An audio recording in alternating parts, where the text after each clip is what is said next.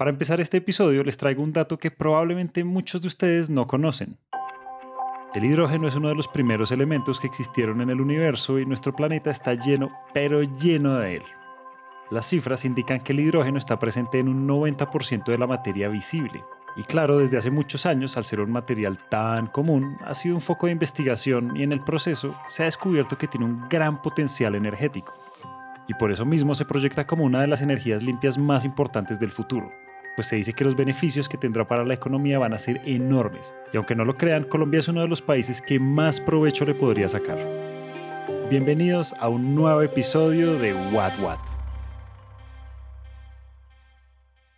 Yo sé que con lo que les dijimos hace un momento, pareciera que el uso del hidrógeno es algo relativamente nuevo, pues pensar en él proyectándolo hacia el futuro puede llegar a confundirnos. Sin embargo, debemos decirles que no, por lo menos en Colombia se lleva usando desde hace varios años. El hidrógeno puede ser utilizado de diferentes formas, como almacenamiento de energía o como combustible o como insumo industrial. Ella es Mónica Gasca, directora ejecutiva de la Asociación H2 Colombia, y aunque ella habla de tres usos del hidrógeno, lo cierto es que aquí en Colombia lo usamos principalmente de dos maneras. Como insumo en refinerías, fertilizantes o hasta en la producción de vidrio y como combustible para transporte masivo de carga pesada, o para hornos y calderas de algunas cementeras, por darles algunos ejemplos. La cuestión es que el hidrógeno que llevamos utilizando más de 10 años es un hidrógeno muy contaminante, porque viene de partir una molécula de gas natural y esto quiere decir que tiene emisiones de carbono. Pero si es tan contaminante como dice Mónica, ¿por qué les decimos que es la energía del futuro? Sencillo, porque el hidrógeno está acompañado de otros elementos que conforman las materias primas como el agua, el petróleo, el gas natural y el carbón. Y dependiendo de dónde lo saquemos será su nivel de contaminación, algo que en la práctica se puede decir que es lo más parecido a una paleta de colores, una que consta de cuatro en este caso, negro, gris, azul y verde. Entonces empecemos por el negro o marrón. Tal como su color lo expresa, es el más contaminante, porque cuando se hace la separación de la materia fósil genera un montón de emisiones de CO2. Ahora vamos con el gris, que es cuando el hidrógeno sale del gas natural y casi que está compuesto de metano en su totalidad, pero a diferencia del negro es menos contaminante. Luego tenemos el hidrógeno azul, que también sale del gas natural, pero con la gran diferencia de que en el proceso se captura y se almacena el carbono. Y finalmente está el hidrógeno verde, nuestro protagonista, la promesa del futuro ya que proviene del agua y por esto mismo no genera emisiones. Y sí, es donde Colombia más está metiendo la ficha, y por eso es el tipo de hidrógeno del que más hablaremos en este episodio. Entonces, para que entiendan por qué el hidrógeno verde no genera emisiones, hay que explicarles el proceso de separación, el cual se llama electrólisis, un proceso que en muy pocas palabras necesita de una caja llamada electrolizador. En la que entra agua, yo electrocuto esa agua y me parte la molécula entre oxígeno e hidrógeno. Y esto es muy coloquial, pero básicamente ese es el proceso. Y ojo, porque este tipo de hidrógeno no solo se considera renovable porque proviene del agua, sino porque es coherente con la energía que hace que el electrolizador funcione. Cuando digo coherente es porque proviene de energía solar y eólica, o sea que desde el principio su contaminación es nula. Algo muy parecido a lo que sucede con el biodiesel de segunda generación del que les hablamos en el episodio 57. Pero esperen, esperen. ¿Por qué estamos tan tranquilos diciéndoles que esto es más limpio porque proviene del agua, cuando el agua en cualquier momento se puede acabar? Calma, calma. Según Mónica, esto no es tan cierto. Cuando uno analiza la cantidad de, agua que se utiliza para producir un kilogramo de hidrógeno, lo que uno ve es que es menos de la que se utiliza para la agricultura, el carbón, la producción de hidrocarburos. Entonces no estamos dentro de las industrias que más consumen agua. Sí hay un consumo de agua, por lo que hay que tener cuidado que los proyectos no se hagan en zonas donde haya un estrés hídrico importante y en todos los proyectos que se pueda utilizar agua salada se utilice el agua del mar. No, Solo no se va a poner en riesgo el agua potable, sino que según Mónica también se podrían beneficiar las comunidades que viven en las zonas donde se implemente esta tecnología. Gracias a que los proyectos de hidrógeno verde generalmente vienen acompañados de máquinas desalinizadoras, que no solo desalinizan el agua que se necesita para obtener hidrógeno, sino que pueden aportar agua potable a la comunidad al desalinizar más agua de la necesaria. Pero bueno, dejemos el tema científico y técnico a un lado, y más bien hablemos de cómo todo esto que parece teoría va a llevarse a la práctica. Y es que el hidrógeno verde, como lo conocemos, hoy es ese juguete nuevo que tiene el país y al que queremos sacarle todo el provecho. Y para lograrlo, hace muy poco, específicamente en 2021, se creó la hoja de ruta, un documento con 60 acciones que nos ayudará a poner en marcha todo esto. La hoja de ruta del hidrógeno se hizo pensando en que el hidrógeno fuera una herramienta de descarbonización de la economía de Colombia. Entonces plantea soluciones de descarbonización para muchos sectores. La hoja de ruta tiene unos análisis muy importantes en términos de producción de hidrógeno, dónde Colombia puede producir hidrógeno y a qué precios. La idea, el objetivo era que tuviéramos como Colombia un hidrógeno competitivo también tiene un análisis de demanda, bueno, si yo voy a producir este hidrógeno, ¿quién lo va a consumir? ¿Qué industria tenemos a nivel nacional para consumirlo? Pero también con qué países me puedo aliar a nivel internacional para exportar este hidrógeno. Porque el hidrógeno, esto es muy importante, el hidrógeno es la forma de exportar energía renovable. Toda esa energía renovable que tiene Colombia se puede sacar de nuestro país a través del hidrógeno y sus derivados. Entonces rebobinemos un poco. Al principio del episodio les dijimos que el hidrógeno tiene tres usos principales, pero que en Colombia se usa más que todo de dos maneras, como insumo industrial y como combustible.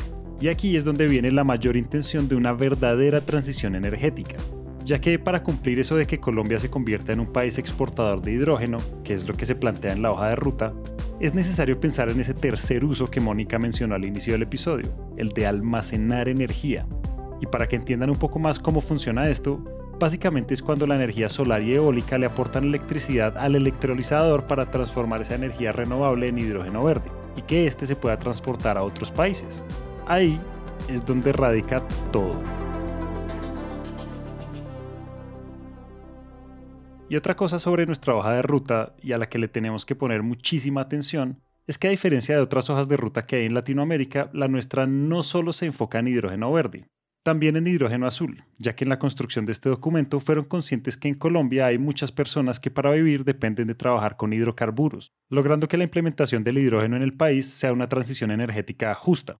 Todo hidrógeno que sea de bajas emisiones representa para Colombia una oportunidad económica. ¿Por qué? Nosotros somos un país que no tiene una industria tan desarrollada. Cuando nos ponemos a compararnos con países europeos como Alemania, como Francia, como Holanda, pues ellos tienen más industria que nosotros, también por el tamaño económico que tenemos nosotros como país. Entonces, Colombia puede producir un hidrógeno y puede suplir su demanda interna y el resto que produzca lo puede enviar a algún país de estos que lo necesita. ¿Por qué? Estos países normalmente no tienen o los recursos renovables para producir un hidrógeno bajo en emisiones o el espacio para desplegar los proyectos dentro de su territorio, o el agua que se necesita en el caso del hidrógeno verde, y por eso necesitan tener socios comerciales. Colombia puede ser un socio comercial para esos países, y por eso se dice que el hidrógeno puede ser el crudo del futuro, porque yo voy a estar exportando energía, pero ahora la energía va a ser limpia. Solamente cumpliendo la hoja de ruta, se dice que el país puede tener entre 2,5 y 5,5 billones de dólares en inversión. Y además de esto, se pueden crear entre 7 mil y 15 mil empleos. Tal como lo escucharon, la mayor apuesta está en la exportación de hidrógeno verde a varios países con economías sólidas que están dispuestas a pagar los precios competitivos que podría lograr Colombia si produce y exporta a gran escala. Y no son solo proyecciones o datos sueltos. Ya hace un poco más de un año, el Foro Internacional de Energía posicionó por primera vez a Colombia en el mapa mundial de rutas del comercio del hidrógeno como uno de los cuatro países exportadores de América Latina. Y la cosa no se queda en reconocimientos, ya se empezaron a concretar aliados estratégicos que están interesados en que el país avance más rápido en este asunto. Hace tan solo cuatro meses, Colombia y Alemania firmaron un convenio para impulsar la industria del hidrógeno con el que se pretende desarrollar el área industrial estratégica de Cartagena como un potencial futuro centro de hidrógeno a gran escala. Si se dan cuenta, por ahí es el camino. Nunca antes en la historia del país se había encontrado una tecnología o un recurso capaz de reemplazar el producto que más exportamos actualmente, o sea, el petróleo y sus derivados. ¿Se imaginan dónde el hidrógeno se convirtiera en nuestro nuevo café? Nada más pensarlo me emociona un montón. Y para no dejar de lado el dato de los empleos que mencionó Mónica, es necesario que hablemos de algunas diferencias que tienen los proyectos de hidrógeno, pues al ser la energía del futuro, obviamente rompe paradigmas. Y en ese caso, a diferencia de las energías renovables que instalan proyectos que funcionan solos, los proyectos de hidrógeno verde, independientemente de dónde estén, todo el tiempo necesitarán de personas comprometidas para que este tipo de proyectos funcionen ese desarrollo de los proyectos no se va a dar solamente por tener una hoja de ruta.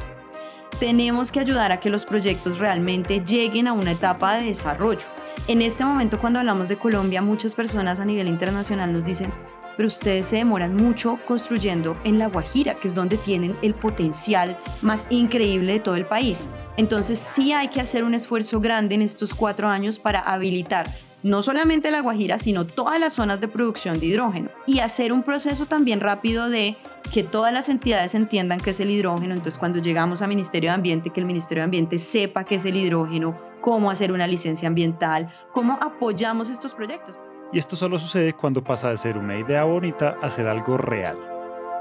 Los proyectos deben empezar a escalar, es decir, los proyectos pilotos son muy bonitos, sirven para conocer el hidrógeno, saber yo cómo lo manejo, cómo lo produzco, es muy didáctico y tiene mucho aprendizaje hacer un proyecto piloto. Sin embargo, ya tenemos que empezar a hacer proyectos a escala industrial. Cuando uno habla de exportación de hidrógeno, pues uno no, uno no exporta un barril de petróleo normalmente. Uno exporta muchos barriles de petróleo. Lo mismo es con el hidrógeno. Uno no exporta un megavatio de hidrógeno, uno exporta 5, 10, 15, o sea, proyectos más grandes. Y a medida que desarrollemos esos proyectos más grandes, pues vamos a tener precios más competitivos porque se dan economías de escala. Si bien nos faltan proyectos más grandes, Colombia tiene muchísimos recursos renovables que nos permiten crear y almacenar el hidrógeno, una hoja de ruta y una legislación que se sigue desarrollando. Entonces podría decirse que vamos bien. Vamos bien en el sentido en que se ha dado la señal de que el hidrógeno sigue siendo una pieza clave dentro de la transición energética que tiene muchos beneficios para nuestro país. En términos de implementación de la hoja de ruta, de esas 60 acciones más o menos 10 se han desarrollado. Pero hay algunas preguntas y dilemas que siguen rondando. Decimos que queremos producir hidrógeno azul, pero no sabemos dónde vamos a capturar ese carbono. Esos son estudios que son críticos, que se tienen que hacer en este gobierno para que nosotros podamos cumplir las metas a 2030 y las nuevas metas que se están poniendo a 2050. Y si de dilemas se trata, tenemos que hablar de la infraestructura. Queremos exportar hidrógeno y en este momento no tenemos claro cuál va a ser el puerto por el cual lo vamos a sacar cuál es la infraestructura necesaria para yo almacenar ese hidrógeno o ese amoníaco, porque la forma en la que exportamos hidrógeno en este momento es a través de amoníaco. Yo no sé si, por ejemplo, el puerto va a ser Cartagena y no sé cuánta infraestructura de almacenamiento tengo que desarrollar o qué tengo que desarrollar para que realmente esto se pueda exportar. Y esto solo significa que si ustedes están pensando en emprender, pues apúntenle al hidrógeno, porque este tema toca muchísimas industrias tantas que hoy se han creado asociaciones como H2 Colombia o la Cámara de Hidrógeno, asociaciones que han hecho lo posible para gestionar inversión, investigación y regulación del mercado. Casi que el hidrógeno es ese tiquete dorado que en un par de años les abrirá un montón de oportunidades. Y ya para ir cerrando, si les contamos todo esto es porque de una forma u otra, así nosotros trabajemos o no en el sector de la energía, vamos a vernos beneficiados en alguno de los aspectos de nuestra vida. Claro está, si el hidrógeno verde y la forma en que lo tratemos en el país cumple lo que promete. Porque al final esto va a ser un beneficio país, va a traer economía, va a traer empleos, va a traer una nueva posibilidad de tener un bien que podamos exportar. Y un mensaje también muy importante es trabajemos de forma coordinada. Nosotros siempre decimos, el hidrógeno es muy sexy, a todo el mundo le gusta estar en el hidrógeno, entonces, ¿qué hicimos la visita a Alemania a ver una planta? ¿Qué hicimos un evento? ¿Que vamos a hacer un seminario? Perfecto, pero coordinémonos porque el mercado del hidrógeno le pega a todos, a agricultura, a ciencia, a industria, a energía, a transporte. Entonces todos tenemos que estar muy coordinados para que sea eficiente los esfuerzos que estamos haciendo.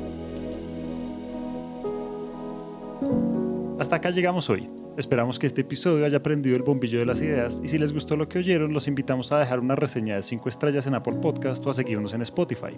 A Mónica Gasca le damos las gracias por compartir su experiencia y su historia, y a Karen Peralta le agradecemos por su asesoría. Si están interesados en conocer más sobre soluciones energéticas, los invitamos a que nos sigan en nuestro LinkedIn Empresas Gascon y Gas Vía Gas. Ahí van a encontrar artículos, invitaciones a webinars y mucho contenido valioso alrededor de la energía. Este episodio de What What fue dirigido y producido por Valentina Barbosa y David Godoy, editado por Carlos Bernal, diseño sonoro por Juan Diego Bernal. El trabajo gráfico es realizado por Vanessa Erazo y todos los episodios son alojados en Spreaker.com. Esta es una coproducción de Empresas Gasco y Naranja Media. Yo soy Julián, muchas gracias por escuchar y nos vemos en el próximo episodio.